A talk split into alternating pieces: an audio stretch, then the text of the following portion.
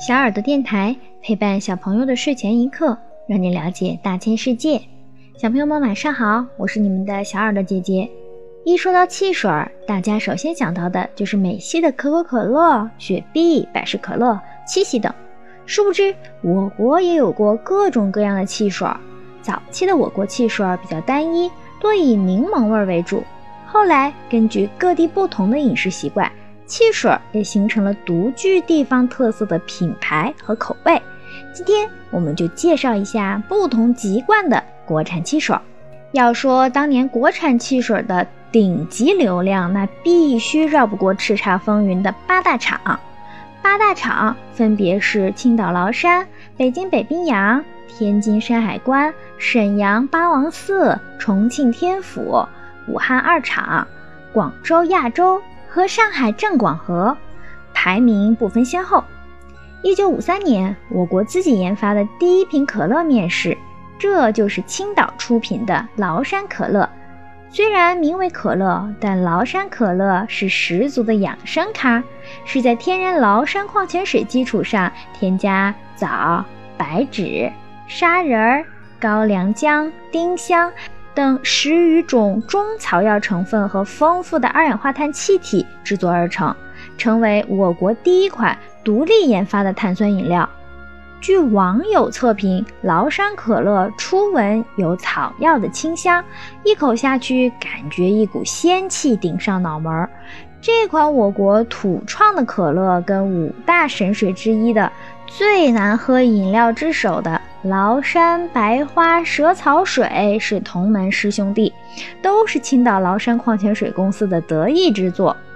生产北冰洋汽水的公司前身是建于1936年的北平制冰厂，1949年收归国有，1950年改名为北京市食品厂，正式注册北冰洋商标以及雪山白熊的商标图案。一九五六年，屈臣氏和北京食品厂合作生产出了北冰洋汽水，一口下去满满的橘子味儿。北冰洋最畅销的时候，在工厂等货排队的汽车都有几百米。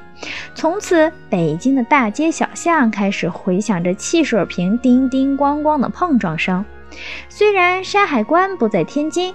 但是山海关汽水可是天津本土老字号。一九零二年，有一位英国商人在天津投资兴建，实名万国汽水公司。一九五三年改为国营天津山海关汽水厂，并研制出果汁型山海关牌橘子汽水，其独特配方和清爽口感被选为人民大会堂国宴专用饮料。在一九五六年，地方工业部召开的全国汽水会议上，山海关汽水被评为全国第一名。除了橘子汽水之外，山海关汽水厂还出过一种与众不同的摩登产品——格瓦斯。从包装上有麦穗儿、各种水果的图案判断，当年的格瓦斯汽水也是发酵型，应该有多种水果口味。可见，几十年前的天津就已经流行喝这种饮料了。东北的汽水品牌很多，个中巧数，还要数沈阳八王寺汽水厂。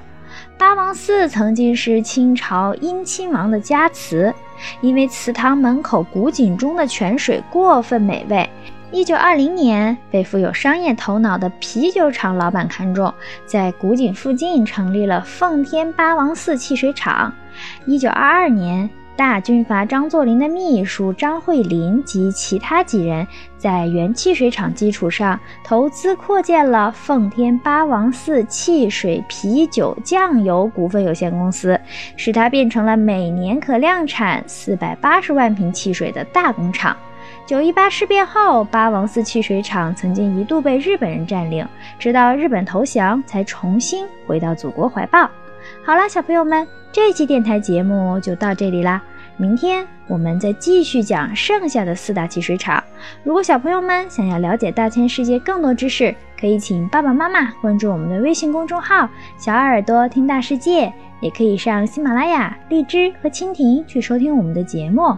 我们明天晚上不见不散，小朋友们晚安。